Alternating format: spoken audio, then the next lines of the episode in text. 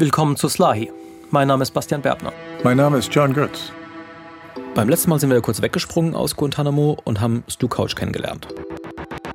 I was very motivated. Er war dafür zuständig, die Leute anzuklagen, This guy right here, 760, die hinter dem 11. September gesteckt haben sollen. he helped recruit the guys on 9/11.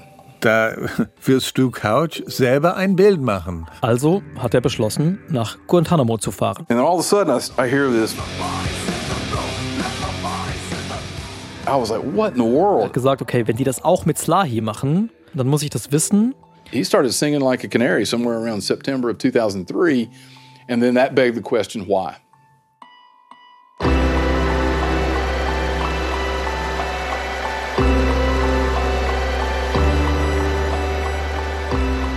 Ihr hört Slahi.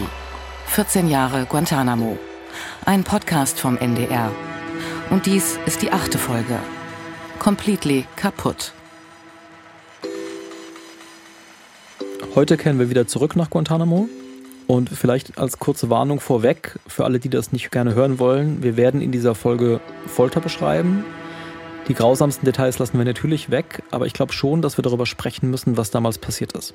Na, ich sag mal, ohne da reinzugehen, was konkret Mohammedu passiert ist, kann man eigentlich die Geschichte nicht verstehen. Deswegen ist es tatsächlich wichtig, dass wir da mindestens also die grobe Details mal anschauen.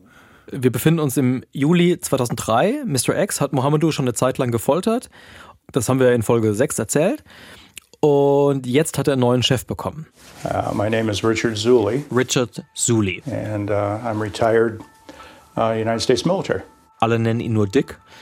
Und Mr. X sagt über ihn, Dick Zuley is a diabolical motherfucker. das lassen wir jetzt mal unübersetzt.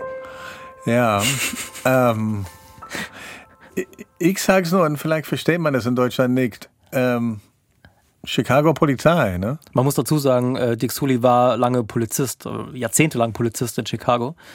Aber wenn man in Amerika sagt, Polizei in Chicago, da weiß sofort jeder Bescheid. Also, weil da ist es klar, wie die Chicago Polizei mit der normalen Bevölkerung da umgeht. Das ist eher vergleichbar mit Ägypten oder die Türkei oder so. Da sind Methoden benutzt, die äh, in Deutschland verboten sind. Dick hat da ganz gut reingepasst. Und 9-11 hat bei ihm jetzt auch nicht dazu geführt, dass er irgendwie sanft geworden wäre. It was our version of Pearl Harbor. It was life changing. Er hat das sehr persönlich genommen, dieses Gefühl, im eigenen Land angegriffen zu werden. Und ist dann anschließend als Reservist der Navy nach Guantanamo gekommen, um dort eine Zeit lang auszuhelfen. I told Und dort in Guantanamo hat er den jungen Soldaten äh, gesagt, die ihm unterstellt waren, der Verhörraum ist unser Schlachtfeld. It's where we engage the enemy. Dort sind wir ganz nah dran am Feind.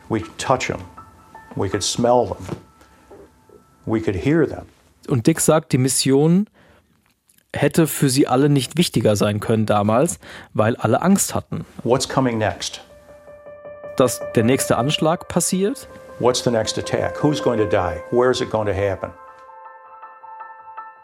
Und vielleicht muss man das nochmal betonen. Das ist ja, was er da macht, eine fundamental andere Sache als das, was Stu Couch macht. Stu Couch sucht rechtsstaatliche Aussagen, die er in ein Gericht benutzen kann. Wasserdichte Also Beweise, bloß keinen Fehler machen, all diese Dinge. Und bei Suli ist das eigentlich sekundär. Das ist für ihn gar nicht so wichtig. Wichtig ist, dass er einen Anschlag verhindert. Und das ging natürlich nur, indem sie aus den Gefangenen dort Informationen rausgekriegt haben. As fast as we could, Und das natürlich so schnell wie möglich. I would feel horrible if another building came down and 2,000 people died and I could have done something to stop it. Ja, man muss erinnern, er, er hat alles gut gemeint. Also er dachte, er kann den sinnlosen Tod von Zivilisten verhindern. Also Und so wie er das damals gesehen hat in Guantanamo, gab es einen Gefangenen, This guy der tatsächlich was key den Schlüssel dazu hatte, solche Anschläge zu verhindern. to ending that. Mohammed Uslahi. Das Problem war, I know Mr. X worked him, and I don't recall it being very successful. er hat halt einfach nichts von Bedeutung gesagt. It was just uh, noise, it was just conversation. Und äh, jetzt hatte Dick das Gefühl, We needed to throw a little extra in the game here. der muss jetzt nochmal andere Seiten aufziehen. Und sein Plan war, ähnlich wie Mr. X damals diese Figur Mr. X geschaffen hat, wollte Dick Sully jetzt auch eine Rolle spielen. We needed somebody that was going to come in with more status, with more juice, with more horsepower. Ein hochdekorierter Militär in Uniform und mit sehr viel Autorität. So I created the fictional Captain Collins. Captain Collins. And I added all the titles. Und dieser Captain Collins würde nicht einfach so ins Leben von Mohammedu treten, sondern mit einem richtigen Bam. The purpose was to, to change his comfort level. Also Dick Sully hatte den Eindruck, Mohammedu hat sich daran gewöhnt, an diese Verhöre, auch an die richtig harten Verhöre mit äh, Mr. X, also dass Mohammedu irgendwie diese Situation unter Kontrolle hatte. Und das wollte Dick Sully jetzt ändern. Reestablishing control. Also hat das ganze Team, Special Projects, Dick, Mr. X und Mary und all die anderen, an einem Tag im Büro gesessen und brainstormt. How do we how do we circumvent that? What can we do next? Und Mr. X erinnert sich, dass irgendwer gesagt hat, So his mother uh, came up. was, wenn wir diese Muttersache ausnutzen bei Mohammedu? Das ist genau, worum es dann ging. Also wie können wir die, seine Liebe zu seiner Mutter ausnutzen? Diese Liebe zu seiner Mutter, das haben wir in den vorherigen Folgen ja schon ein, zweimal gesagt, die hatte das Folterteam identifiziert als Mohammedus Schwachstelle. Und das wollten sie jetzt eben weiter ausnutzen. Nur halt quasi noch einmal eine Schippe drauflegen. Das heißt, wir sind im Sommer 2003. Die Folter hat ungefähr einen Monat zuvor angefangen. Und jetzt kommt eben Dick Sully und lässt Mohammedu zum ersten Mal in den Verhörraum bringen. The table was like a normal table. Und als Mohammedu reinkam, sagt er, saßen da drei Leute. In der Mitte ein Mann, den er noch nie gesehen hatte. Älterer Typ, He looked fit and he wore camouflage, navy camouflage. Militäruniform von der Navy, Captain. Mohammedu wusste, The next rank after captain is admiral. viel höher geht's in der Navy nicht mehr. Und links und rechts zwei Verhörer. Aber was interessant war für ihn, die beiden haben nichts gesagt. No, they were like children in front of him. Die haben sich verhalten wie so Kinder. So they, they know he was the boss. Dann hat sich dieser neue Mann eben vorgestellt als Captain Collins. Und hat gesagt, Understand this. One way or the other, I will get this information. Ich werde alles Nötige dafür tun, um an die Informationen zu kommen, die du zurückhältst. That failure is not an option. That people are dying and we have to stop the killing. Und dann hat er ihm einen Brief gegeben. Den Brief hatte das Team vorher gemeinsam formuliert. Essentially, it said this Wir haben deine Mutter festgenommen, wir verhören sie und es könnte schon sein, dass wir die nach Guantanamo bringen. Genau. Und es steht drin, dass es ein Gefängnis, die bisher rein männlich war. Bisher rein männlich. Bisher rein männlich war. Ja. Nur um, um, um das klarzustellen, das war alles frei erfunden. Aber Dick hat beobachtet, wie Mohammedu diesen Brief gelesen hat, And as his eyes went down the paragraphs, bis er zu dem Satz kam, in ein bis dahin rein männliches Gefängnis. I saw tears welling up until tears were streaming down his face. Und dann hat er gesehen, wie plötzlich Tränen über Mohammedus Gesicht geströmt sind. Und Mohammedu versteht, was da gemeint wird. He meant rape. Sie haben jetzt gerade damit gedroht, dass meine Mutter vergewaltigt wird. What he chose to read into that letter Und Dick Sully sagt dazu, was strictly on him. das haben wir ja nicht gesagt. Und wenn Mohammedu das eben so interpretieren will, dann ist das seine Sache. Naja, das ist so, wie Dick arbeitet. Also wenn einer so sowas denkt, dann das ist deren Problem. Ich meine, was soll er denn da bitte hineinlesen in diesen Satz? Absolut, absolut. Es ist, es ist, es ist ein unglaublich schreckliches Zynismus. Ne?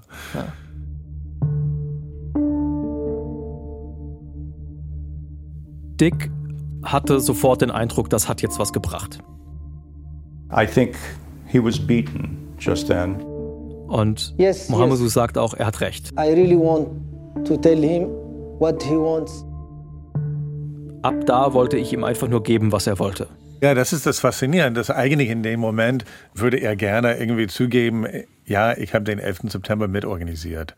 Aber dann kommt dann die Frage, ja, denn wie hast du das denn mitorganisiert? You have to tell something that they will would believe. Er muss plausibel Ereignisse erfinden, die nicht stattgefunden haben. You have to, to weave it. You have to make a believable story. Es muss auch nachvollziehbar sein, es muss auch prüfbar sein. Er muss liefern, was Suli gebrauchen kann.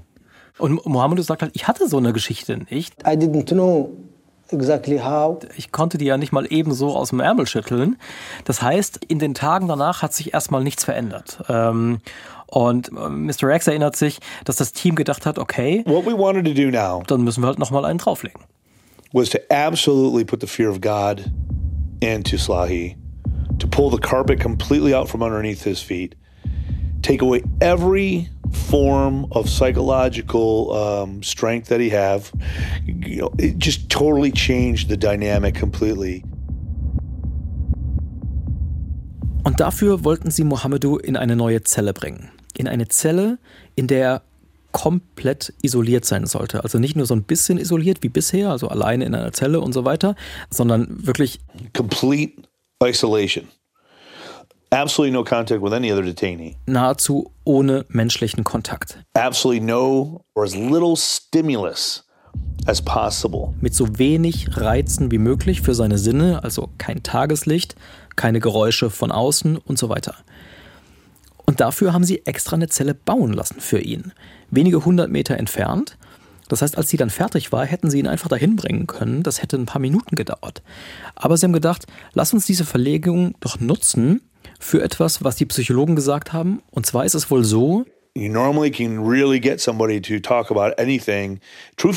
dass Gefangene am ehesten reden right after they're captured. unmittelbar nach der Festnahme. They're man, they're scared as shit. Everything's dropped, and they just let it all out. weil der Schock der Festnahme so groß ist, so tief sitzt. Das Problem war, diese Festnahme war bei Mohammedu lange, lange her, Jahre. So we thought, you know, how can we how can we regain that? How can we bring us back to that place? Und jetzt war die Idee, durch die Verlegung diesen Schock von damals wieder wachzurufen. Und dann, was passiert, ist eine der aufwendigsten äh, Aktionen in der Geschichte von Guantanamo. The movement, Und ganz nach Dick Sulis Geschmack. it was creative. I gotta say. It was creative, sagt er ja. Hammer, wie die sich loben. Also ihre, ihre, ihre Fiesheit. Wenn man weiß, was da kommt, ne? wenn, wenn ja, man ja. weiß, um was es da geht. Ja, ja, wie er sich sich selber lobt, ist ja schon. Es war der Nachmittag des 25. August 2003. Mohammedu hat mit Mary im Verhörraum gesessen. And it was not the worst day, so I was, I was allowed to sit on a chair and eat. Plötzlich The whole camp heard it. Ist die Tür aufgeflogen. Zwei Soldaten came at me, beating from everywhere. haben Mohammedu zu Boden getackelt. Alles ging super They were schnell. very forceful. Sagt übrigens auch Sydney, die Analystin der DIA, Just I was like, what the fuck just happened? die das alles beobachtet hat aus dem Nachbarraum. Chaos. Neben ihr hat auch Sully gestanden, der hat auch zugeguckt. I think they cuffed him, put goggles on him, They dragged me over the floor. and uh, took him out of there.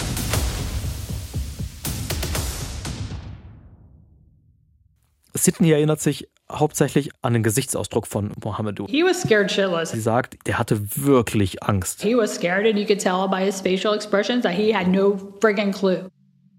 Die Soldaten haben ihn rausgebracht, sind mit ihm in den Truck gestiegen. Mr. X ist mit einem anderen Fahrzeug vorausgefahren. Dann sind sie da etwa eine Stunde übers Gelände gefahren, um seine Sinne zu verwirren. Und während der Fahrt, sagt Mohammedu, Beating me, beating me, beating haben sie ihn die ganze Zeit geschlagen. On my head, on my ribs, everywhere, everywhere. So, like they just, I just, something come to me, smack. It was like so torturous because I, don't, I didn't know when they come because I couldn't see. So I expect them every second.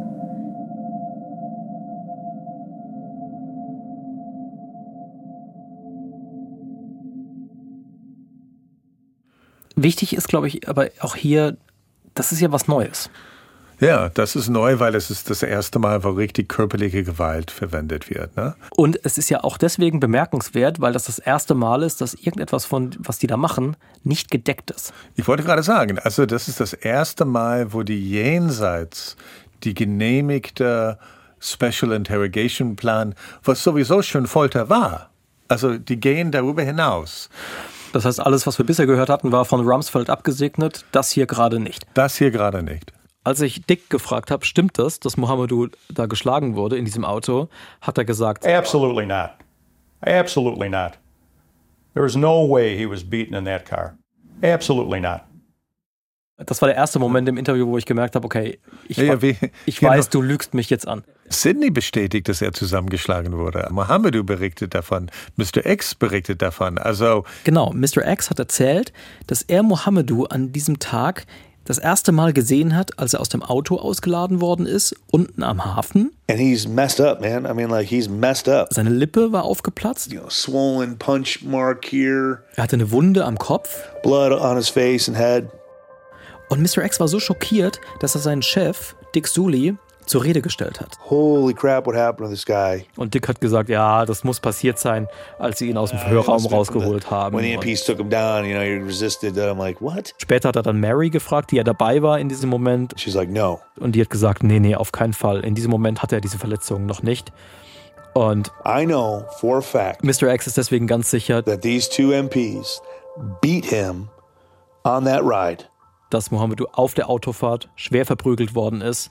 Das habe ich dann eben Dick im Interview alles nochmal so gesagt. If one of those people beat him Dann hat er gesagt, naja, without me knowing, wenn der da geschlagen wurde von den Soldaten, ich habe damit nichts zu tun, ich habe davon nichts gewusst. er, er- es, er beleidigt uns, wenn er das sagt, weil er geht davon aus, dass wir nichts verstehen über die US, wie die US-Militär funktioniert. Es ist undenkbar, dass ohne Genehmigung, dass einfache Soldaten einen Gefangener zusammenschlagen in Anwesenheit von ihren Vorgesetzten, also der Vorgesetzten, deren Vorgesetzten, deren Vorgesetzten. Und nicht nur irgendeinen Gefangenen, sondern den allerwichtigsten Gefangenen im ganzen Gefangenlager Guantanamo.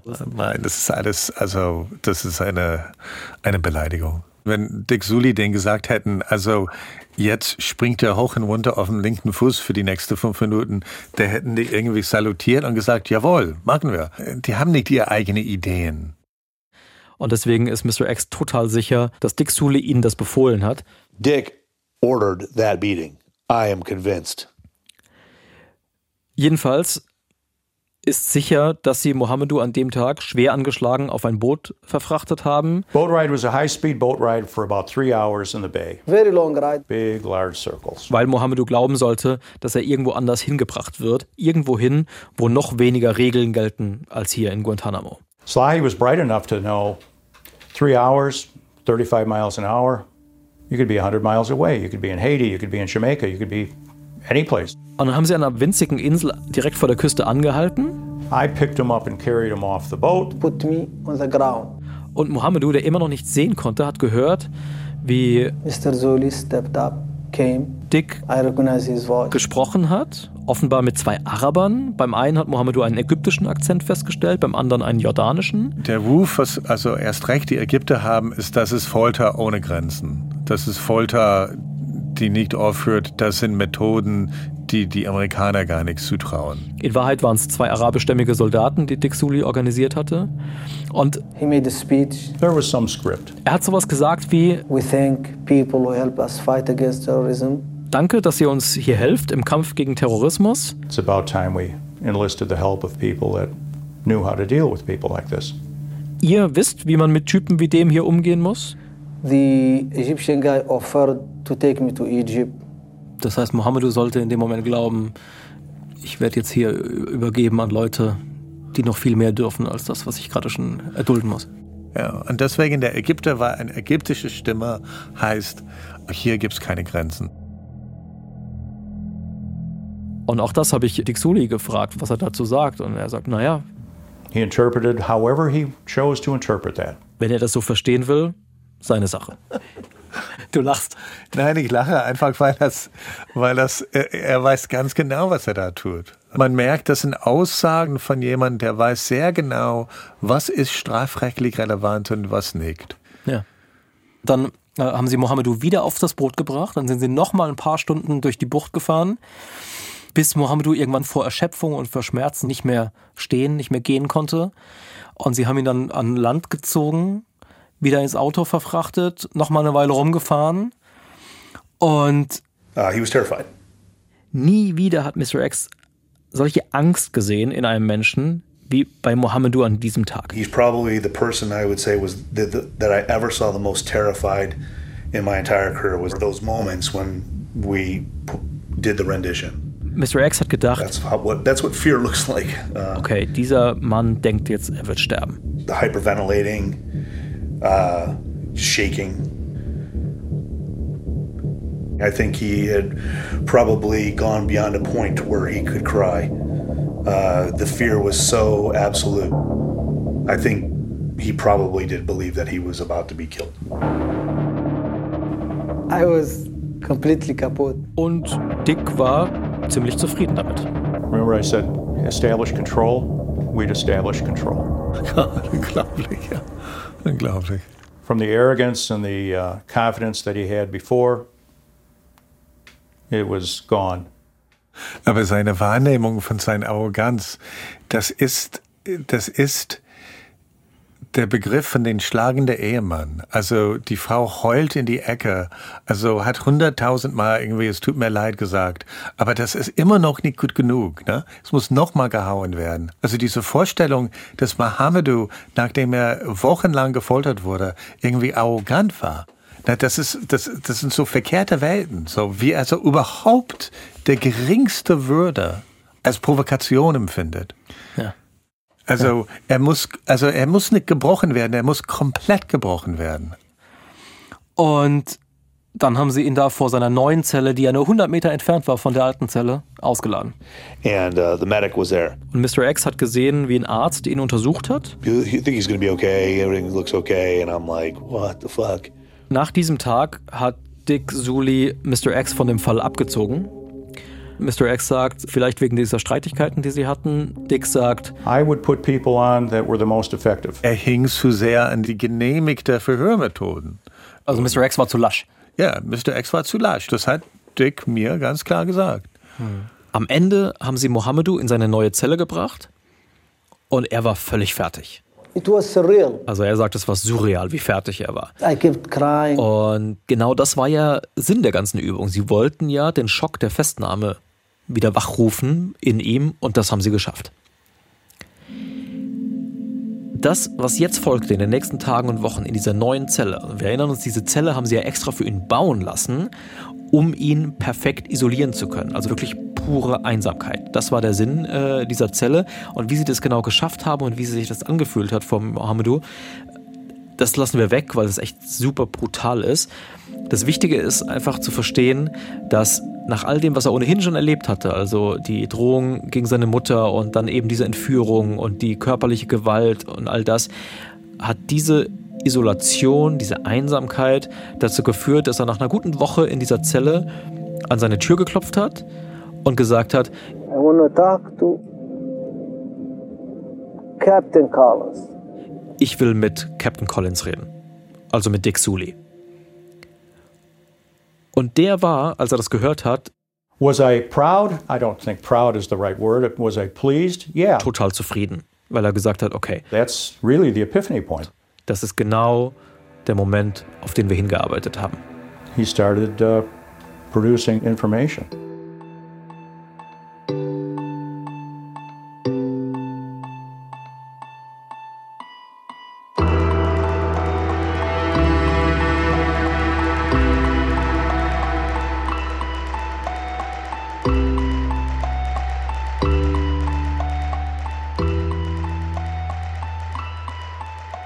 Vielen Dank fürs Zuhören. Mein Name ist Bastian Berbner und ich habe diesen Podcast gemacht mit Ole Pflüger und natürlich mit John Götz.